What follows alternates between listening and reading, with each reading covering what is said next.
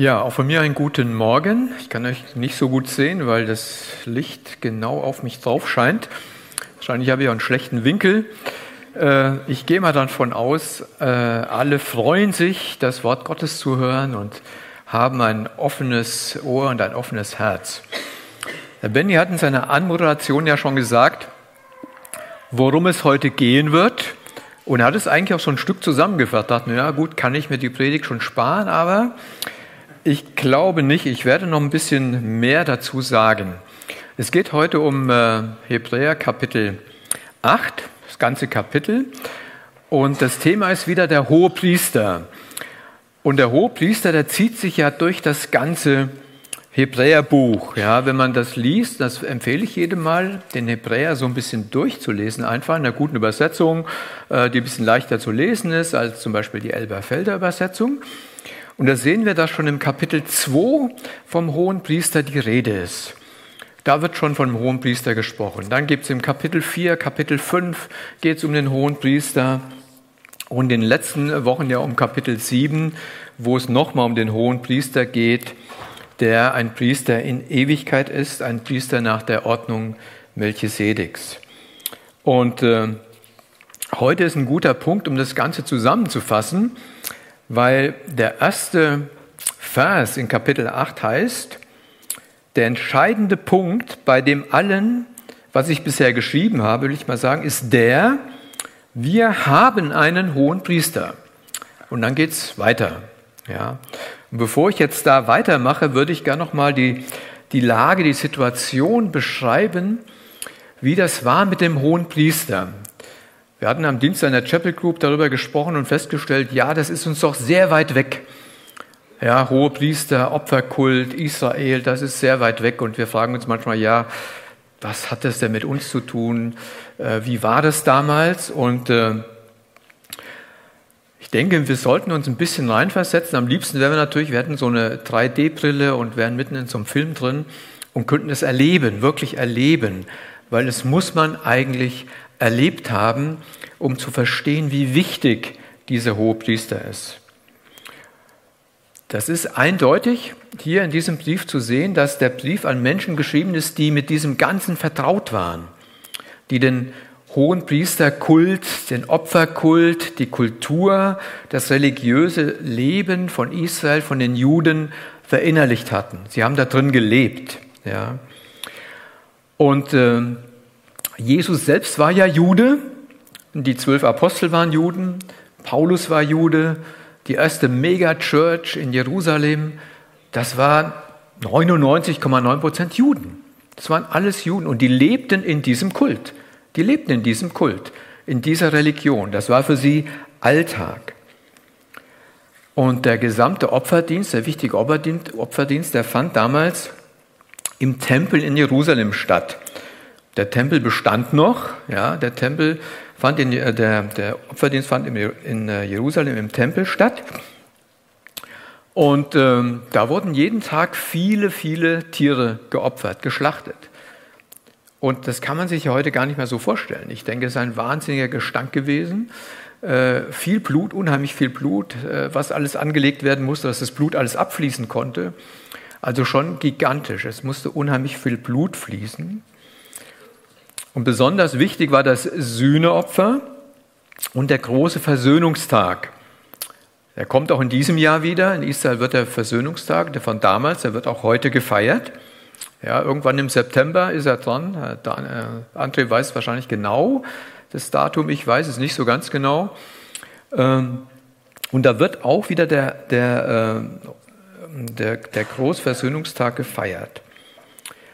Und an diesem Tag, das haben wir auch schon mal gehört, irgendwann wurde der, ja, wurde der große Hohepriester dazu aufgefordert, für seine eigene Schuld zu opfern, sie zu bekennen und für die Schuld des Volkes zu opfern und zu bekennen. Und nur dann durfte er einmal in das Allerheiligste gehen. Und wenn er dann lebend aus dem Allerheiligsten zurückkam, dann war klar, es war Sühnung, es war Versöhnung geschehen. Man kann lesen bei Rabbinern, die sagen, oh gut, das ist nicht immer gelungen. Es gab beim zweiten Tempel genug Hohepriester, die sind nicht aus dem allerheiligsten Leben rausgekommen. Warum nicht? Weil ihre Schuld, ihre Sünde nicht vergeben war. Ja, also wenn der Hohepriester mit Schuld beladen und nicht entschuldet, gesühnt ins Allerheiligste ging, ist er gestorben. Und das ist bezeugt, dass es bei einigen der Fall gewesen ist, weil ihre Sünden nicht gesühnt waren. Und wie gesagt, er wird bis heute begangen, dieser große Versöhnungstag, nicht mehr mit Tieropfern, nicht mehr im Tempel. Äh, ich habe gelesen bei einem Rabbi der, der jüdischen Gemeinde in, in Frankfurt, der beschreibt genau, was sie heute tun, die Juden, um diesen Weg des hohen Priesters zu simulieren mit bestimmten kultischen Handlungen, mit Gebeten und so weiter. Also dem Volk Israel, den Juden, ist bis heute klar, allen, auch den messianischen Juden, die an Jesus gläubig geworden sind, dass ohne Opfer und ohne der Dienst des hohen Priesters keine wirkliche Versöhnung möglich ist. Ohne die ist keine Versöhnung möglich. Ohne Opfer und ohne Hohepriester keine Versöhnung mit Gott. Und deshalb ist es auch der Traum und das Ziel aller Juden, wieder einen neuen Tempel zu errichten in Jerusalem weil sie können jetzt nicht sicher sein, ob sie mit Gott versöhnt sind. Also im Gegenteil, sie denken eigentlich, sie sind auf dem falschen äh, Weg, weil sie können nicht opfern und sie müssen das aber tun, um mit Gott versöhnt zu werden. Und sie können das jetzt gerade nicht tun. Sie können nur Ersatzhandlungen leisten und das geht gar nicht. Und das ist also der Hintergrund, die Kultur und die Prägung von den Menschen, die diesen Hebräerbrief lesen. Und da ist es wichtig, sich hineinzuversetzen, ohne Opfer, ohne Blutvergießen, ohne den hohen Priester, der ins Allerheiligste geht, ist keine Vergebung möglich, keine Sühne möglich. Auch für uns nicht. Auch für uns ist das nicht möglich. Ja, bevor wir jetzt in unseren Text einsteigen, würde ich noch mal gerne mit uns beten. Herr Jesus, du bist derjenige, der unser Fundament ist. Das haben wir eben gesungen. Und äh, ja, wir sehen heute, werden sehen, haben es auch schon gesehen, dass du unser hoher Priester bist und auch derjenige bist, der ja geopfert hat, sich geopfert hat. Und ich bete darum, Herr, dass wir das erkennen, dass wir ohne dich, ohne dein Handeln damals und ohne dein Handeln heute keine Versöhnung mit dem Vater haben können, Herr. Und ich danke dir dafür, Herr, dass du so groß bist, größer als alles andere und dass wir das erleben dürfen, dass wir das in Anspruch nehmen dürfen. Wir wollen deinen Namen loben. Amen. Ja, jetzt äh, begeben wir uns an die ersten drei Verse in Kapitel 8. Wer es mitlesen will, kann es gerne in seiner Bibel tun. Und äh, diese 13 Verse in diesem Kapitel 8, die sind sozusagen der Mittelpunkt des Hebräerbriefs. Da kann man sagen, das ist der Mittelpunkt des Hebräerbriefs. Bisher haben wir ja viel davon gehört, dass Jesus besser ist als äh, die Propheten, größer ist als die Engel, besser ist als Mose, dass er einen besonderen Priesterdienst hat, also größer ist äh, als alle anderen. Das haben wir bisher gehört in den vergangenen Wochen. Und jetzt lesen wir hier in, in Kapitel 8, der entscheidende Punkt bei allem, bei all dem oder bei all dem, was ich bisher geschrieben habe will ich mal sagen, bei all dem ist, wir haben einen hohen Priester oder man kann auch sagen, wir haben tatsächlich einen solchen hohen Priester, wie wir ihn nötig hatten, wie wir ihn eben beschrieben haben, der den Platz an der rechten Seite der höchsten Majestät eingenommen hat, den Ehrenplatz auf dem Thron Gottes im Himmel. Und der seinen Dienst im wahren Heiligtum versieht, in dem Zelt, das vom Herrn errichtet wurde und nicht von Menschen. Jeder Hohepriester ist ja dazu eingesetzt, Gaben und Opfer darzubringen. Daher muss auch der Hohepriester, von dem wir sprechen, etwas haben, was er opfern kann. Das Wichtigste, sagt er, das Entscheidende, der entscheidende Punkt von all dem, was ich bisher gesagt habe, sagt der Hebräerbeschreiber, alles das, dass wir einen solchen hohen Priester haben, wie wir ihn nötig haben. Also das heißt, es gab schon mal Zweifel bei den Gläubigen damals, bei den Judenchristen damals. Es gab Zweifel. habe ich wirklich Vergebung? Habe ich wirklich Vergebung? Wie ist das denn überhaupt? Ja, die Hauptsache von all dem, was wir bisher gesagt haben, wir haben einen solchen hohen Priester und wir haben diesen hohen Priester nötig. Und in Kapitel 7, den Versen 26, 27, da steht dieser hohe Priester genau beschrieben. Ja, da steht, denn ein solcher hoher Priester tat uns Not. Also wir brauchten ihn. Er war notwendig für uns. Er ist notwendig. Der heilig ist, der unschuldig ist, der unbefleckt ist, der von den Sündern abgesondert und höher ist als die Himmel. Der es nicht wie die Hohenpriester täglich nötig hatte, für sich zu opfern, zuerst für seine eigenen Sünden zu opfern und danach für die des Volkes. Täglich musste der Hohepriester opfern, für seine Sünden und für die des Volkes. Denn dieses hat er, dieser Hohepriester, der Jesus ist, ein für allemal getan, indem er sich selbst als Opfer darbrachte. Also einen solchen Hohenpriester haben wir. Wir haben den. Die Leser damals wussten, mussten versichert werden. Wir haben diesen Hohenpriester. Dieser Hohenpriester existiert. Ja, der Opferkult ist zwar eine Vorschattung, aber der Hohepriester ist da. Ein neuer Hohepriester ist da. Ein ewiger Hohepriester ist da. Der Brief sagt hier, diese Tatsache, der entscheidende Punkt in meinen ganzen Ausführungen, was ich bisher geschrieben habe, der ist der, dass dieser Hohepriester da ist. Warum ist das so entscheidend? Warum ist das so entscheidend? Komme ich wieder zurück auf den Anfang, was ich eben gesagt habe. Das Thema war existenziell für die messianischen Juden, für die Gläubigen, die aus den Juden, für die war das Thema existenziell. Sie sind mit dem Kultus der Opfer des großen Versöhnungstags aufgewachsen. Sie haben das erlebt, wie ihre Umgebung das immer wieder gefeiert hat. Ja, wie die Opfer immer dargebracht wurden, wie der Hohepriester ins Allerheiligste gegangen ist, das haben sie miterlebt. Und sie waren ja als Jesus-Nachfolger davon ausgeschlossen. Das konnten sie ja nicht mehr machen. Also für sie kam dann die Frage auf natürlich, was ist mit mir? Ja, für sie war klar, dass es ohne Hohepriester, ohne einen Mittler zwischen Volk und Gott, ohne einen Mittler keine Versöhnung gibt. Das war ihnen völlig klar.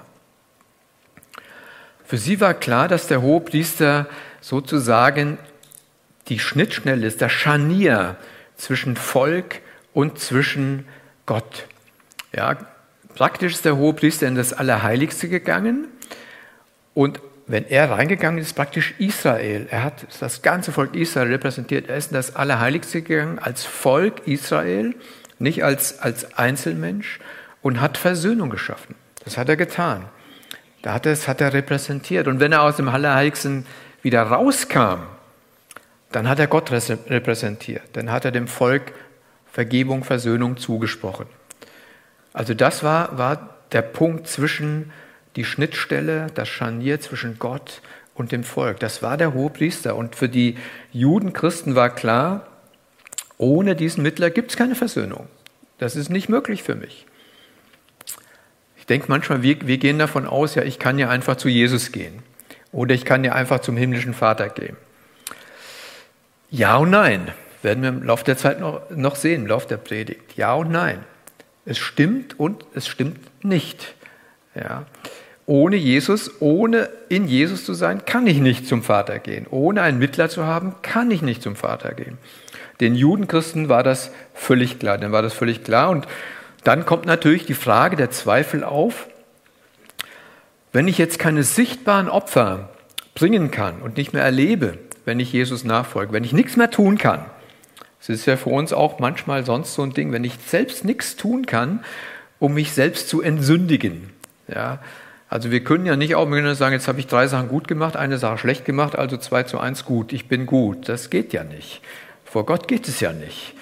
Gott kann ja nicht, rechnet ja nicht auf. Also, wenn ich das nicht mehr erlebe, ich bin immer schuldig, da können Zweifel aufdämmen, ob meine Schuld wirklich vergeben ist. Ich kann ja Dinge tun, gute Dinge tun, spenden, Sachen tun, kann sagen, oh gut, das sieht der Herr, das sieht Gott alles. Ähm, Im Islam gibt es ja fünf wichtige Dinge, die man tun muss, um, um Allah gnädig zu stimmen. So kann man ja auch dazu kommen. Wenn ich mich gut verhalte, dann stimme ich Gott gnädig. Aber ob meine Schuld wirklich vergeben ist, das ist so eine Frage. Das weiß ich nicht so ganz genau, weil ich kann selbst das nicht, nicht beeinflussen. Ich kann das nicht machen. Was ist mit meinen täglichen Sünden, wenn ich nicht mehr für sie opfern kann? Und ich habe tägliche Sünden. Ich weiß nicht, wer bei wem von euch das anders ist, aber tägliche Sünden habe ich. Ja, im Kopf, durch Taten, durch Unterlassung, was auch immer. Das geht einfach gar nicht anders, weil es in meinem Leben so ist. Darüber bin ich mir natürlich gar nicht so bewusst. Wenn ich aber täglich opfern muss für meine Sünden und meine Sünden bekennen muss, dann ist mir das sehr bewusst. Dann ist mir das sehr klar. Oder ich kann einfach abstumpfen und kann sagen, gut, ich opfer halt mein Opfer, gebe mein Opfer, aber es berührt mein Herz nicht. Es ist mir auch egal.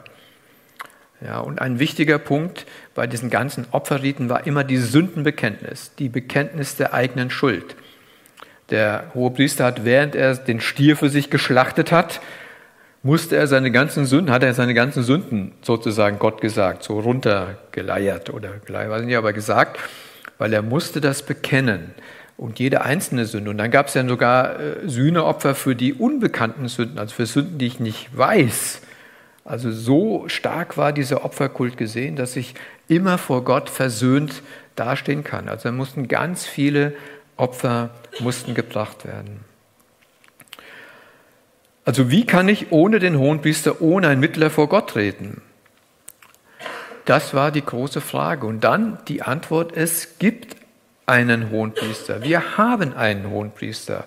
Nicht mehr den Hohenpriester der, der Israeliten, den Opfer des Opferkultes. Den haben wir nicht mehr. Den haben wir nicht mehr. Aber wir haben einen Hohenpriester, der viel besser ist. Der, was wir gelesen haben, sozusagen im Himmel auf dem Thron der Majestät, neben der Majestät Gottes sitzt, der sozusagen permanent im Allerheiligsten ist, der immer da ist, der nicht einmal im Jahr rein durfte, er ist immer da, er sitzt immer da auf diesem Thron und sitzt zur Rechten Gottes und ist täglich für mich da, stündlich, minütlich ist er für mich da. Der entscheidende Punkt ist hier, lesen wir, der entscheidende Punkt, sagt der Schreiber, dass es nach wie vor einen hohen Priester gibt, der für mich, und das ist entscheidend, der für mich bei Gott eintritt. Ja, also der muss für mich eintreten vor Gott. Jeder braucht einen hohen Priester. Keiner kann ohne Mittler sich Gott nähern. Ja, ich wiederhole das immer wieder und noch, noch so oft, bis es, man denkt, naja, aha, okay, das ist der Punkt. Ohne Mittler, ohne einen Hohenpriester können wir nicht vor Gott kommen, können wir uns Gott nicht nähern. Und aus diesem Grund, weil das so ist, ist das eine der wichtigsten, der herausragenden Botschaften überhaupt, der Offenbarung Gottes im Neuen Testament.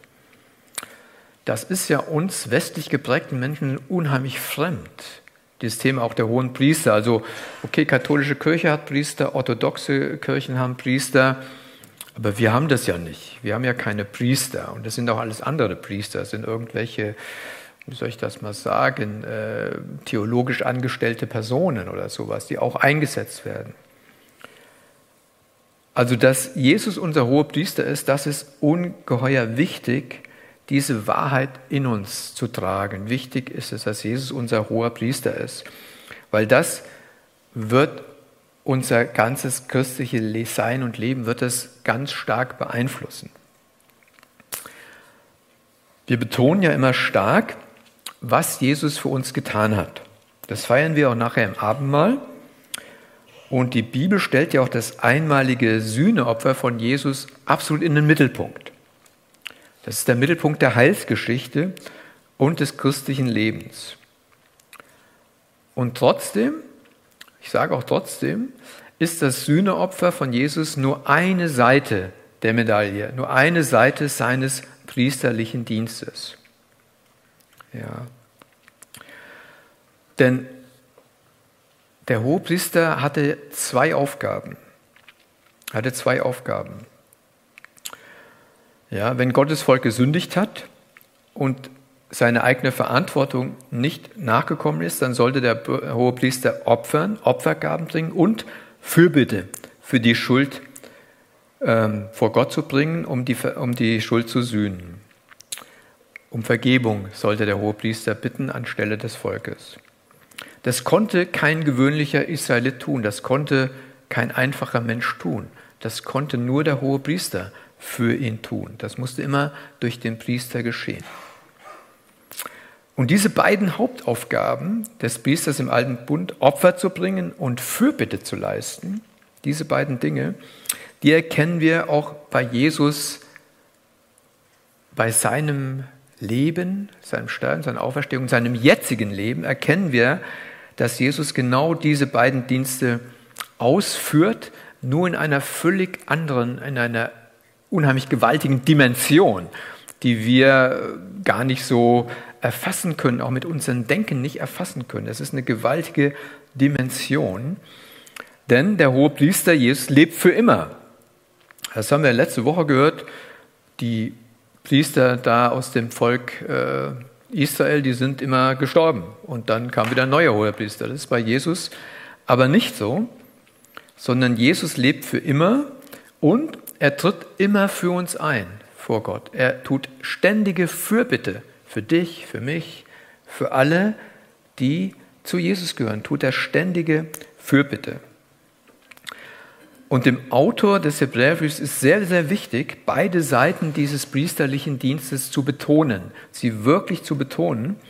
Auf der einen Seite das, was Jesus ein für alle Mal für uns getan hat, das kommt in den nächsten Predigten noch ausführlicher in denen sich Gott selbst als das vollkommene Opfer darbrachte und andererseits das, was Jesus permanent für uns tut, permanent, dauerhaft, ohne Unterlass für uns tut, indem er beständig bei Gott für uns eintritt. Ich habe zum Benny oder noch andere dabei letzte Woche einen Vorschlag gemacht, wir könnten uns ja anstatt Calvary Chapel, Calvary Chapel heißt ja Golgatha-Kapelle oder sowas, Kapelle Gemeinde Kirche, heißt Golgatha, das, was geschehen ist, könnten wir uns ja auch Gemeinde von Jesus Christus, dem hohen, unserem hohen Priester nennen. Wir sind die Gemeinde des hohen Priesters Jesus. Wer jetzt, hört sich nicht so toll an, äh, wer aber von der Wahrheit her sehr, sehr real, weil das ist das, was aktuell geschieht. Aktuell ist Jesus unser hoher Priester und tut Fürbitte für uns beim Vater, beständige Fürbitte. Das ist also Gegenwart. Gegenwart ist, Jesus ist dort bei seinem Vater und tritt für uns ein. Jetzt gehen wir zwei Verse weiter.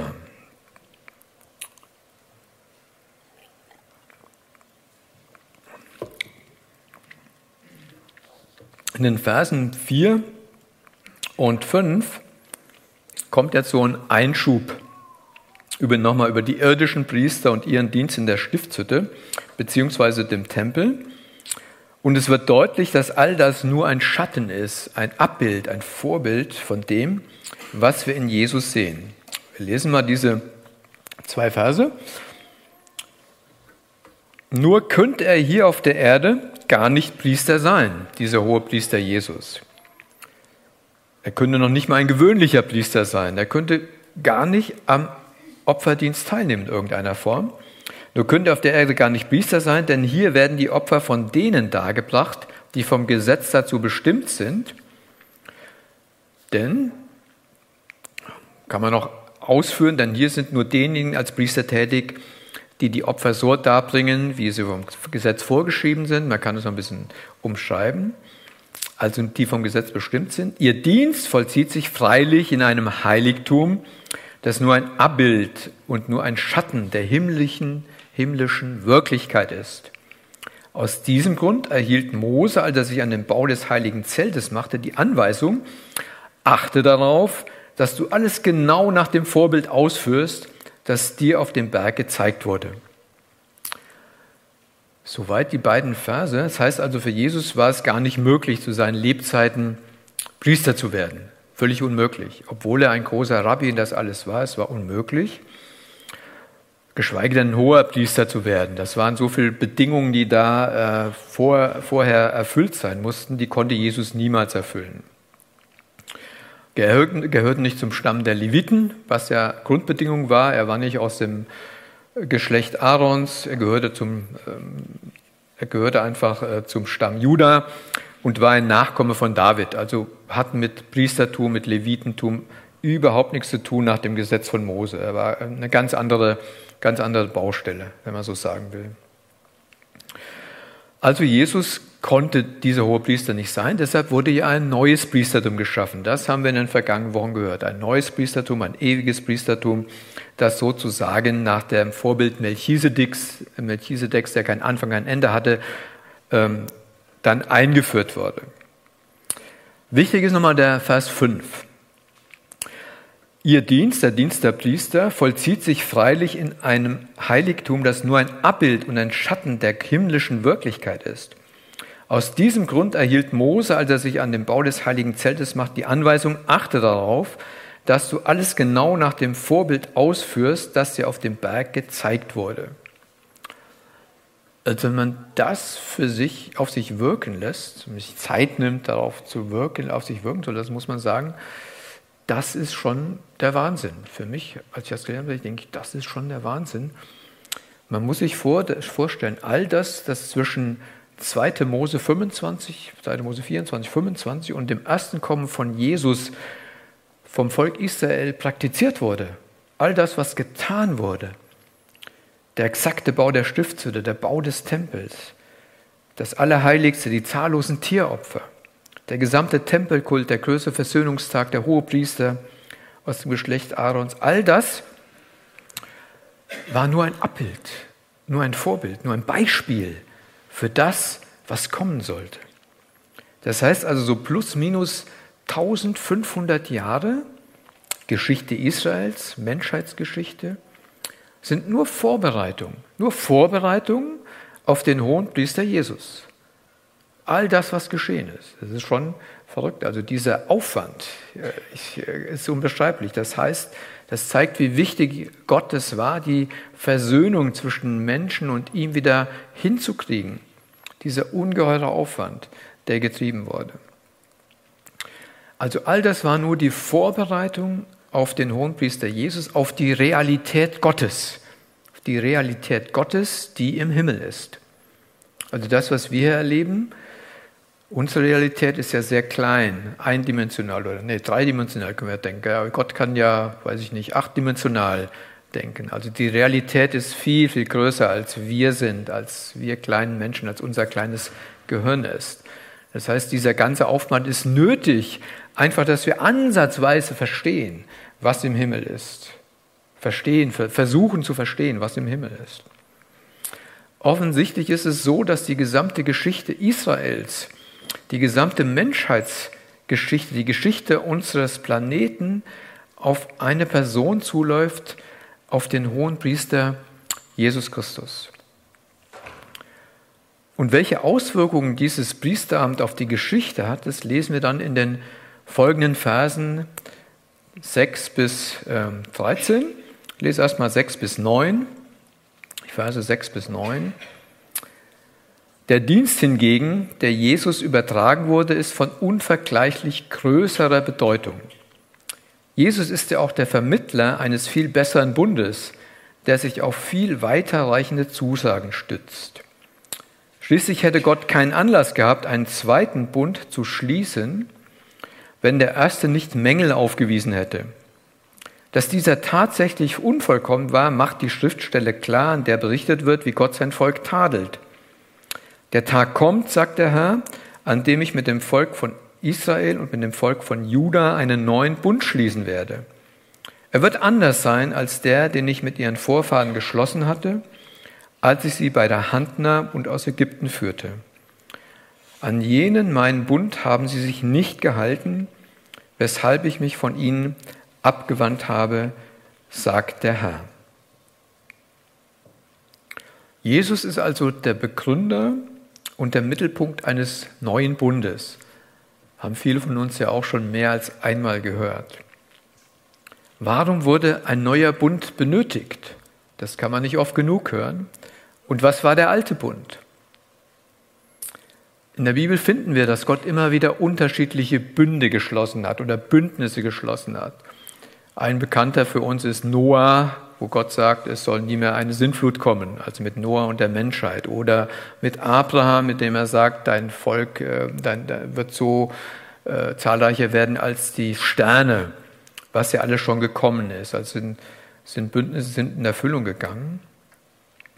Und es gab aber einen Bund, auf den sind die Israeliten bis heute stolz.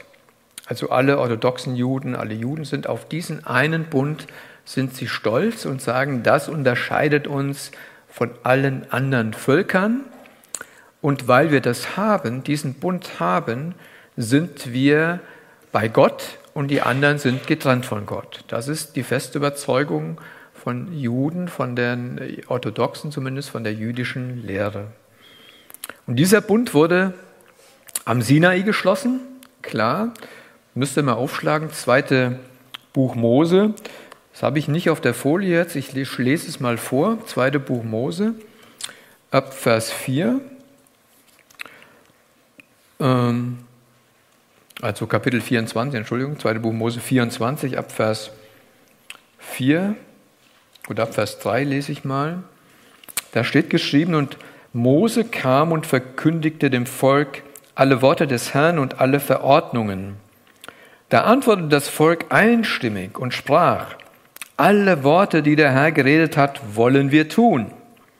Da schrieb Mose alle Worte des Herrn nieder und es stand früh am Morgen auf und er richtete einen Altar unten am Berg und die zwölf Gedenksteine für die zwölf Stämme Israels und Mose sandte junge israelitische Männer, damit sie Brandopfer darbrachten und Jungstiere opferten als Friedensopfer für den Herrn. Und Mose nahm die Hälfte des Blutes und goss es in Schalen, aber die andere Hälfte des Blutes sprengte er auf den Altar. Darauf nahm er das Buch des Bundes, das sind sozusagen die zehn Gebote, die zwei Tafeln, und las es vor den Ohren des Volkes, und sie sprachen, alles, was der Herr gesagt hat, das wollen wir tun und darauf hören. Da nahm Mose das Blut und sprengte es auf das Volk und sprach, seht, das ist das Blut des Bundes, den der Herr mit euch geschlossen hat, aufgrund aller dieser Worte und auch aufgrund aller dieser eurer Worte. Das ist also der alte Bund, von dem hier die Rede ist. Und der Bund, ich weiß nicht, wer es gehört hat oder gelesen hat, hat einen entscheidenden Nachteil gegenüber dem neuen Bund. Er hat einen entscheidenden Nachteil. Ähm, was ist der entscheidende Nachteil? Ja, der entscheidende Nachteil ist, es kommt auf uns an. Der entscheidende Nachteil ist, es kommt auf den Menschen an. Also da wird ja der Bund geschlossen. Das war die, Einzel das war die große Schwachstelle dieses alten Bundes. Er war abhängig vom Gehorsam des Volkes. Er war abhängig von dem Gehorsam des Volkes. Und sie sprachen, alles, was der Herr gesagt hat, das wollen wir tun. Und wir wollen darauf hören. Und wir wissen ja, wie die Geschichte weitergegangen ist, im Grunde weitergegangen ist bis heute. Haben wir im Hebräerbrief auch einiges von gelesen. 40 Jahre Wüstenwanderung wegen Ungehorsam, Unglauben gegenüber Gott. Die Zeit der Richter, Abfall von Gott, wieder zurück zu Gott, wieder Abfall von Gott, wieder zurück zu Gott. Dann die ganzen Könige, wenn man das liest, die auch zu einem großen Teil Gott nicht gehorsam war, das Volk in falsche Richtung geführt haben. Und dann kommt 586 vor Christus, dass Jerusalem zerstört wird und Israel oder Juda in dem Fall endgültig in die Verbannung geführt wird. Ja. Also es ist ja schon ein bisschen her, das ist ja fast 1000 Jahre nach dem Bundesschluss am Sinai. Also so lange hatte Gott Geduld mit seinem Volk mit diesem Unglauben. Aber dann war das Ende da. Und in diese chaotische Zeit hinein, also Abfall, Kriege, Wegführungen, Exil und in das hinein, da gibt es dann eine Verheißung, die Verheißung eines neuen Bundes. Und der wird hier zitiert in den Versen 10 bis 12. Der wird zitiert von aus Jeremia 31. Die Verse kann man sich gut behalten, 31, 31, also Jeremia 31, Vers 31 bis 33. Da wird dieser neue Bund verheißen. Da wird dieser neue Bund verheißen. Da steht, der zukünftige Bund jedoch, den ich mit Israel schließen werde, Also muss ich auch mal kurz einhalten, weil da steht mit Israel schließen werde. Das ist, ja, wieso sind wir damit drin in diesem Bund? Ja, das ist nochmal ein anderes, weiterführendes Thema, weil Gott schließt diesen Bund ja mit Israel. Und nur weil wir an Jesus glauben und die Israeliten nicht, also das ist Römer 9 bis 11 kann man lesen, können wir davon profitieren. Ja, also Gott schließt einen Bund mit Israel und wir profitieren davon. So kann man es mal sagen. Der zukünftige Bund jedoch, den ich mit Israel schließen werde, wird so aussehen. Ich werde, sagt der Herr, meine Gesetze in ihr Innerstes legen und werde sie in ihre Herzen schreiben. Ich werde ihr Gott sein und sie werden mein Volk sein. Keiner muss seine Mitbürger dann noch belehren, keiner mehr zu seinem Bruder sagen, komm und lerne den Herrn kennen. Nein, vom kleinsten bis zum größten werden alle mich kennen. Dann werde ich ihnen alles Unrecht vergeben und werde nie mehr an ihre Sünden denken. Ganz wichtiger Satz, dieser zwölfte Vers. Ja. Also das ist der entscheidende Unterschied, der entscheidende Unterschied zum alten Bund. Im neuen Bund garantiert Gott selbst in Christus die Erfüllung dieses Bundes. Das sagt der Gott, ja, ich werde, ich werde das alles tun. Ich werde es in ihr Herz schreiben, ja, ich werde es in ihr Innerstes legen. Sie werden mein Volk sein. Keiner muss seine Mitbürger da noch belehren, keiner mehr zu seinem Bruder was sagen. Belehren, ja. Also im Grunde der Idealfall wäre, wir brauchen keine Predigten mehr, wir brauchen das alles nicht mehr, sondern jeder von uns hat so viel Gotteserkenntnis und so viel im Herzen und in seinem Innern vom Wort Gottes, dass er jeden anderen belehren könnte, aber keiner muss mehr den anderen belehren, weil jeder kennt Gott schon. Jeder kennt Gott so tief. Ja. Das heißt, man sieht eigentlich, dass wir noch nicht in der Vollendung sind. Ja, bis, bis das soweit ist, brauchen wir Lehre und Austausch und all diese ganzen Dinge. Also Christus allein als unser Sühnopfer und als unser Hohepriester garantiert, dass dieser Bund erfüllt wird. Und dieser Bund wird bei seiner Wiederkunft zur Vollendung kommen. Ja, jetzt sind wir immer noch in diesem Zwischenraum, bis zur Vollendung kommen. Gut, hier mache ich mal einen Punkt und äh, frage mich, das war ja jetzt viel Bibellehre. Und dann fragt man sich vielleicht, was hat das Ganze mit mir zu tun? Was hat der hohe Priester mit mir zu tun? Weiß nicht, hast du vorher schon mal ernsthaft darüber nachgedacht, dass Jesus dein hoher Priester ist oder dass so in dein Leben, in deinem Glaubensleben hat das eine Rolle gespielt. Also wir kennen ja Jesus in, in unterschiedlichen Begriffen. Wir haben gesungen, Jesus ist das Lamm, Jesus ist der Löwe von Juda, Jesus ist der König aller Könige, er ist der Menschensohn, er ist der Messias, er ist mein Erlöser, mein Herr, das Opfer für meine Schuld, er ist der Sohn Gottes, also gibt unheimlich viele Begriffe, mit denen man Jesus beschreiben kann und alle stimmen, aber Jesus ist mein hoher Priester, kommt ganz wenig vor. Es kommt ganz wenig vor. Und doch ist es so wichtig. Also hier steht ja, das ist wichtig. Es ist alles, was ich bisher zu sagen hatte, sagt er hier ja, das ist, dass wir einen solchen hohen Priester haben. Welche Auswirkungen hat das für dein und für mein Leben? Also ist ja immer wichtig. Ja? Was hat das? Hat das Auswirkungen überhaupt oder was bedeutet das? Also das eine ist schon mal, das haben wir vorher schon mal gelesen, in Hebräer 4 kam das vor, der Autor schreibt ja da, dass wir nicht einen hohen Priester haben, der kein Mitleid mit uns haben könnte. Also Jesus als hoher Priester kann mit uns mitleiden. Er steht nicht auf einem Sockel und sagt, ich war schon immer toll und ihr müsst gucken, wie ihr es hinkriegt, sondern Jesus hat ja all das miterlebt, als er auf dieser Erde war und er hat Mitleid mit uns. Er weiß, wie schwer unser Leben ist. Er weiß, wie oft wir versagen. Er weiß, was alles in uns ist. Er weiß, was uns alles bedrängt. Das weiß Jesus alles. Und deshalb haben wir einen mitfühlenden Hohenpriester, ja, der jetzt zur Rechten Gottes sitzt und gnädig und barmherzig ist und uns immer wieder tröstet in unserer Not, die wir haben. Der zweite Punkt, was haben wir davon? Das ist schon, würde ich mal sagen, der wichtigste vielleicht, wenn man das so sagen kann. Wir bekommen die Gewissheit der Sündenvergebung und ein gereinigtes Gewissen. Zwei Dinge, ja, die gehören ein bisschen zusammen. Die große Verheißung, das habe ich ja eben gelesen, ja, ist ja, dass er nie mehr unserer Sünden gedenken wird. Dass er der gesetzlosen Taten der Gläubigen nicht mehr gedenkt. Das kommt irgendwann mal in Kapitel 10.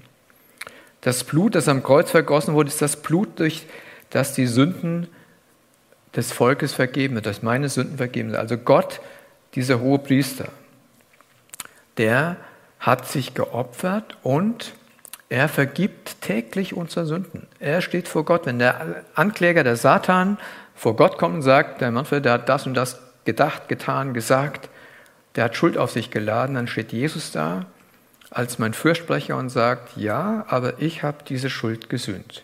Ich habe für diese Schuld gesühnt und ich bitte für den armen Kerl oder diesen bösen Menschen, was immer Jesus sagt, weiß ich ja nicht, aber ich habe für ihn gelitten und ich bete für ihn. Das hat Jesus ja auch getan für andere gebetet. Jetzt sage ich gleich noch mal ein bisschen was zu. Und zusätzlich zur Vergebung der Sünden will Jesus ja unser Herz reinigen und unser Gewissen reinmachen. Dass wir nicht ständig mit einem schlechten Gewissen umlaufen müssen. Ich weiß nicht, wer das von euch kennt. Also ich kenne das in meinem Leben schon, immer Phasen schlechtes Gewissen zu haben. Ja, zu wenig getan zu haben, das Falsche getan zu haben, egal um was es geht, schlechtes Gewissen zu haben. Ja, warum auch immer, schlechtes Gewissen zu haben. Das sagt Jesus, auch in der, Hebräer 10 kommt das, dass ich los bin von meinem bösen Gewissen. Das Blut des Christus, unseres hohen Priesters, reinigt unser Gewissen von toten Werken. Also er reinigt uns und gibt uns ein reines Gewissen. Und als ich darüber nachgedacht habe, kam mir ein, ein alter Prediger in den Sinn. Und äh, habe gedacht, ja, das stimmt. Ein alter Prediger, Roy Heschen heißt er, ist schon seit 30 Jahren gestorben. Und als junger Bibelschüler war, der eingeladen, da war der auch schon alt, war schon 80 oder so. Und er hatte nur eine Botschaft. Und er sah, ich meine, ich kann den kaum nachspielen, er war, der stand immer so gebeugt, so neben seinem Pult, war ein Engländer, It's only one step from sin to grace. There's only one step from sin to grace. Und ich habe mir es ja bis heute behalten. Und als ich heute Morgen den Namen meiner Frau sagte, sagte sie auch direkt diesen Satz. Es ist nur ein Schritt von der Sünde zur Gnade. Das war sein Hauptanliegen, nicht mit seinen Sünden so lang zu warten, ja, sondern umzukehren, Buße zu tun. Also natürlich, dieser eine Schritt ist Buße tun. Ja, das war sein Hauptthema. Sagen ihr jungen Bibelschülerinnen und Bibelschüler, tut Buße. Wartet nicht, wenn irgendwelche Sünden in eurem Leben sind. Vielleicht kommt irgendwann der große Versöhnungstag. Der kommt nicht. Der große Versöhnungstag, das war Altes Testament. Das Neue Testament ist, täglich geh zu deinem hohen Priester. There's only one step from sin to grace. Tu Buße, geh zu ihm, bekenne deine Schuld, ja, vor Menschen, wo du schuldig geworden bist, aber auch vor Gott. Tue das. Dann ja, vergibt dir Jesus seine Schuld, weil der Hohepriester ist machtlos. Der war machtlos bei den alten Hohenpriestern im, im Alten Testament, wenn sie ihre Sünden nicht bekannt haben. Dann konnten die ins Allerheiligste gehen und sind tot umgefallen. Das heißt, ohne Sündenbekenntnis, ohne Buße kann der Hohepriester ja nichts machen. Das ist erstaunlich, ja. Dann kann der nichts machen. Der kann das nur tun, wenn ich meine Schuld bekenne. Das ist äh, schon entscheidend aber dann vergibt er unsere Schuld. Dann steht er vom Vater und tritt für mich ein. Ja, und dann, was haben wir noch durch ihn? Wir haben durch ihn ein ewiges Erbe, ewige Gemeinschaft mit Gott. Das verheißt er uns, das ist klar, weil er schon ewig da ist. Und wenn wir in ihm sind, dann werden wir ewig bei ihm sein. Wir werden ewige Gemeinschaft mit Gott haben. Frei von Sünde, von Schuld. Wir müssen uns gar keine Gedanken mehr darüber machen, weil das nicht mehr existiert. Das ist schon gewaltig, ja. Und natürlich bewahrt uns der Hohepriester bis ans Ende. Ja, er bewahrt uns. Er hat ja im hohen priesterlichen Gebet, das hat der Benny letzten Sonntag äh, schon gesagt, da betet er ja für uns hier auf dieser Erde. Und er hat ja auch für Petrus gebetet. Er sagt zu Petrus, ich bete, habe für dich gebetet, dass sein Glaube nicht aufhört. Das tut Jesus für mich und für dich. Er betet dafür, dass mein Glaube nicht aufhört, dass ich bewahrt werde, dass ich standhaft bleibe. Also all das tut der hohe Priester für mich. Und äh, wenn ich eins sagen will, ist, dieser hohe Priester ist aller Anbetung würdig in Ewigkeit. Und wenn man eins behalten soll, es gibt nur, es ist nur ein Schritt von der Sünde zur Gnade. Das sollte man behalten. Weil dieser Hohepriester ist da, der ist jetzt da, der ist immer da, der ist beständig da. Wir müssen nicht auf einen großen Versöhnungstag warten, ja, auf dieses große Ding, sondern wir können das jederzeit machen und wir sollen es jederzeit machen, damit es nicht zu einer Katastrophe kommt. Jesus, unser hoher Priester, dein hoher Priester in Ewigkeit. Ihm wollen wir danken und ihn wollen wir anbeten. Ja, ich würde noch gern mit uns beten. Ja, Jesus, wir danken dir dafür, dass du unser hoher Priester geworden bist und dass du im Himmel sitzt zur Rechten der Majestät Gottes und dass du für uns eintrittst, dass du für mich eintrittst, dass ich immer täglich jeden Tag neu meine Schuld, meine Sünden, all das, was in mir ist, vor dich bringen kann, Herr. Und ich bete darum, dass du mir das bewusst machst und erhältst, dass ich einen hohen Priester habe, dass wir einen hohen Priester haben, der für uns eintritt und Fürbitte für uns tut. Wir danken dir dafür und wir loben dich, Herr. Amen.